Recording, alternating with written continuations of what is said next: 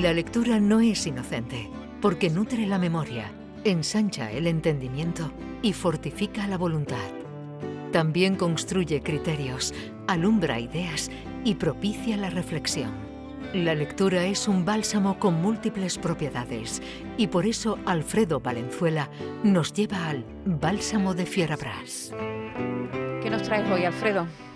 Pues mira, para los, que los atenienses más pequeños no se lleven a engaño, como se acercan cada vez las navidades, traigo un libro que aparentemente podía ser para, de literatura infantil, pero es de literatura para todos los públicos. Y yo me inclinaría a decir incluso que es más para adultos que para niños, a pesar de lo que se trata. El libro se titula Érase un verso, no como el metaverso que nos trajo Carmen hace un par de semanas. Que no, paro de oír hablar de metaverso por todos lados, por cierto. Sí, yo fue decirlo Carmen y empezar a leerlo en todos los periódicos. Claro, claro, o, lo anuncié. yo voy anunciando, yo voy anunciando lo que viene.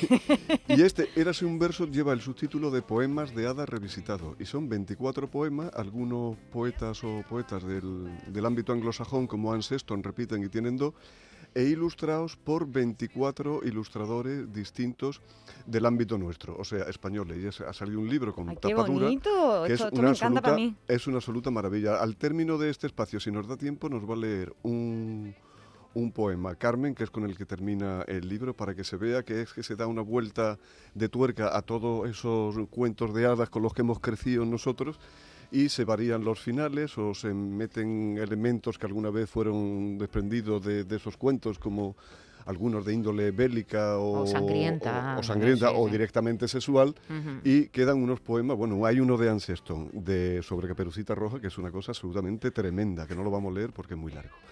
Y el libro que recomendamos hoy también es un libro muy particular. Yo aconsejo a todos los oyentes que si van a una librería no se conformen con ver la cubierta, sino que lo ojen. Que lo ojen, pasando hojas, no de ojos, sino de hojas, que lo ojen con H, porque, como le, decía yo a David, además de un libro, es todo un álbum fotográfico. Y a medida que vas abundando en la lectura o avanzando en la lectura de este libro, te quedas fijado en las imágenes, pues diciendo, pero ¿cómo es posible que el autor haya podido encontrar todo esto? Porque además parece que, es que son reales todas y no son ninguna fingida. El autor es Hans Mannuenzenberger. A los lectores del país les sonará muchísimo porque lleva 40 años, o ha estado 40 años por lo menos, haciendo artículos. Y también a la gente aficionada a la guerra civil, porque él tiene un libro que se llama El corto venado- verano de la anarquía, que curiosamente está compuesto con trozos de, de otras obras sobre el anarquismo español. Y ha hecho una especie de rompecabezas en ese libro, que yo recuerdo la lectura, que me sorprendió mucho por eso, que se lee de un tirón. Y este, a pesar del título, el que traigo hoy, digo que es un libro eh, particular por lo de las fotos, porque fíjate que la editorial le ha hecho este pliegue aquí a todo lo largo del lomo, que yo he hablado con amigos editores para que me digan el nombre técnico, y esto se llama hendidura de cortesía. Hendidura de... Y eso esta para qué lo hace? hendidura, ¿Por esta qué lo hace? hendidura de cortesía que lleva aquí, pues para significar que es un libro especial. El papel tampoco es el de costumbre en la editorial Anagrama, sino que es un, un papel más Pues, vistoso pues nunca he visto yo una hendidura de cortesía. Pues Sí, no hay- me, hay o no una me he fijado. Más, Sí, más- más sí. antiguo, pero no- hay muchos No libros nuevos todavía que la tienen, pero eh, ¿Y antiguamente qué era uso muy- tiene, eh, aparte de cortesía? Bueno, pues eh, se supone que da realce al libro, lo mismo que ¿Y la- para que se pueda abrir bien, quizá, o, o- o no? Es Sí, simplemente. se abre un- de otra manera porque no llegas al final Claro, y tarda sí, más tiempo en descuajaringarse. claro, tarda eso- más eso lo en veo yo ahí. Lo Será abres, un- lo abres medio algo centímetro. útil también, Claro, ¿no? tendrá una utilidad. antes. Y ya para terminar hablando de curiosidades de este libro que se titula Un puñado de anécdotas, lleva un subtítulo que yo cuando he sabido qué significaba, porque me he enterado con este libro, me ha hecho más gracia. Se titula Un puñado de anécdotas y lleva el subtítulo de Opus Incertum. Opus Incertum es como llamaban los romanos a cuando construían un muro con las piedras que encontraban, o sea, sin pulirlas, sin hacerlas todas igualitas, como las que estamos acostumbrados a ver Ay, en los bonito, acueductos qué bonito. o en las grandes obras romanas. Y entonces el Es decir, libro que una ya- anécdota no tiene nada que ver con la otra, ¿no? Claro, en el- Seguramente. En, el- en- en- en el primer libro, eh, Hans Nuenzenberger nos regala una definición de anécdota y una definición de opus incertum. Y el dibujo, que no foto, es un opus incertum. O Un sea, muro. eh, Qué bueno. es un muro Pedazo romano, de metáfora, sí, sí, ¿eh? Abierto Me en- encanta. eh, transversalmente, con un dibujo de un arquitecto, de un ingeniero, y vemos lo que es un opus incertum. Y bueno, ¿por qué va todo esto? Porque Hans Nuenzenberger yo creo que ha querido aquí justificarse o jugar un poco también con los lectores. Porque un puñado de anécdota, aun siéndolo, aun siéndolo, no es solo un puñado de anécdotas, sino que son unas memorias suyas de infancia y adolescencia, bien que muy breves, porque el libro tiene 200 páginas y como indicaba aquí el amigo David, rara en la página que no va con una ilustración y además una ilustración curiosísima. Es un álbum familiar, pero es mucho más que un álbum familiar. Él tuvo la desgracia o la mala suerte de nacer en Alemania en el año 29. Eso quiere decir que en la Alemania del año 39, cuando empieza la guerra, Uf. tienes 10 años, y en la Alemania del año 45, cuando acaba la guerra, pues estás teniendo 15 o 16 años. Madre mía. Y él vive una infancia y una juventud marcada, eh, la infancia por el, eh, por el régimen totalitario de- del nacionalsocialismo, el régimen nazi de Hitler, y cuenta, ya empieza contando anécdotas, como por ejemplo que él cuando está en clase con 13 años, ya con la guerra, ya con la guerra, pero está todavía en una clase con 13 años, pues van a reclutarlo. Nada más y nada menos que para las SS. La mitad de la Madre clase aguanta el tirón y dice, bueno, yo es que ya me he alistado en la marina, no, yo es que no puedo sin que me lo diga mi madre, no, es que mi madre no me deja jugar a estas cosas. Pero la otra mitad, y él señala el caso del escritor Günter Grass, sí Se que cae. alista. Y Ujú. se alista. He dicho con 13 años. Muy fuerte. Insisto en lo de un puñado de anécdotas y lo de Opus Incertum porque en varias ocasiones a lo largo de la lectura, por lo menos en dos o tres, que en 200 páginas, que es mucho, Manu Enzensberger dice que no ha deseado nunca continuar la tradición literaria alemana de la novela de aprendizaje. Pero claro, es que también le ha salido, además de una memoria, unas novelas de aprendizaje, proba- y probablemente sin él quererlo. Claro. Por ejemplo, el niño no sé qué, no está, está escrita en tercera persona y el, protagonismo, el protagonista es M. Punto, o sea, Magnus. M. Punto, pero habla de sí con mucho, con mucho, con mucho distanciamiento. Él, por ejemplo, va paseando un día por el campo y se encuentra una caja misteriosa, perfectamente embalada y con una sustancia impermeable.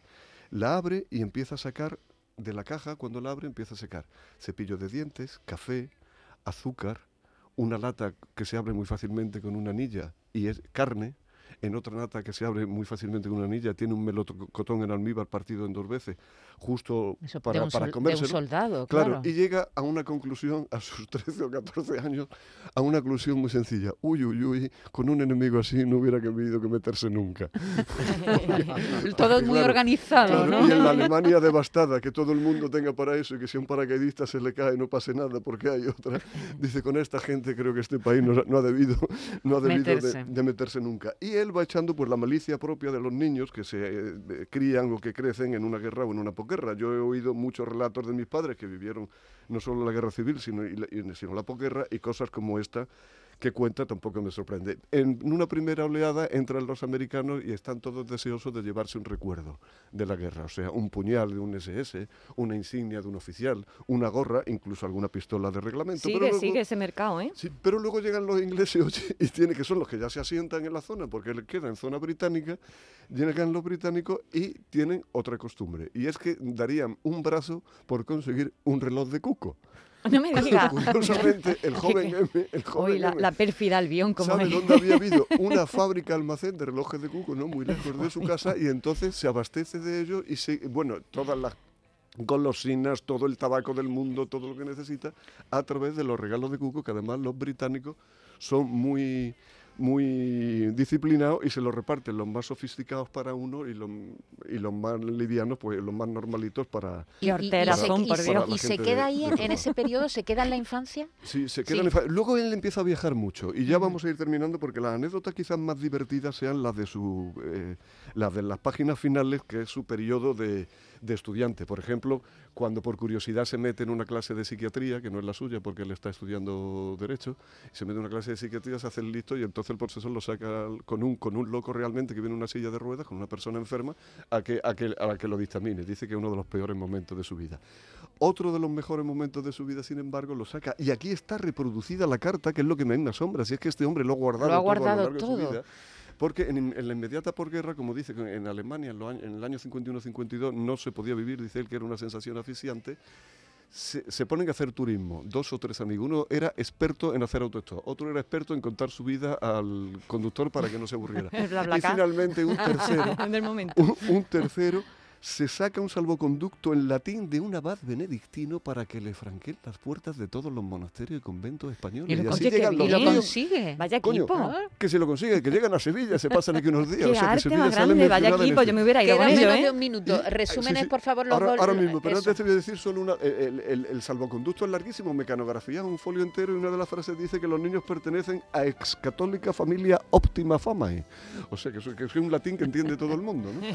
El libro se titula Un puñado de anécdotas de Hanman Nuenzenberger en la editorial Anagrama. Un libro de verdad entretenidísimo. Pues muy bien, ya saben, si tienen previsto regalar libros estas Navidades, estén pendientes de los martes, que aquí vamos a dar muchas recomendaciones. Carmen Camacho, Alfredo Valenzuela, muchas gracias. Un Hasta abrazo. La semana que viene. Chao. Hasta pronto.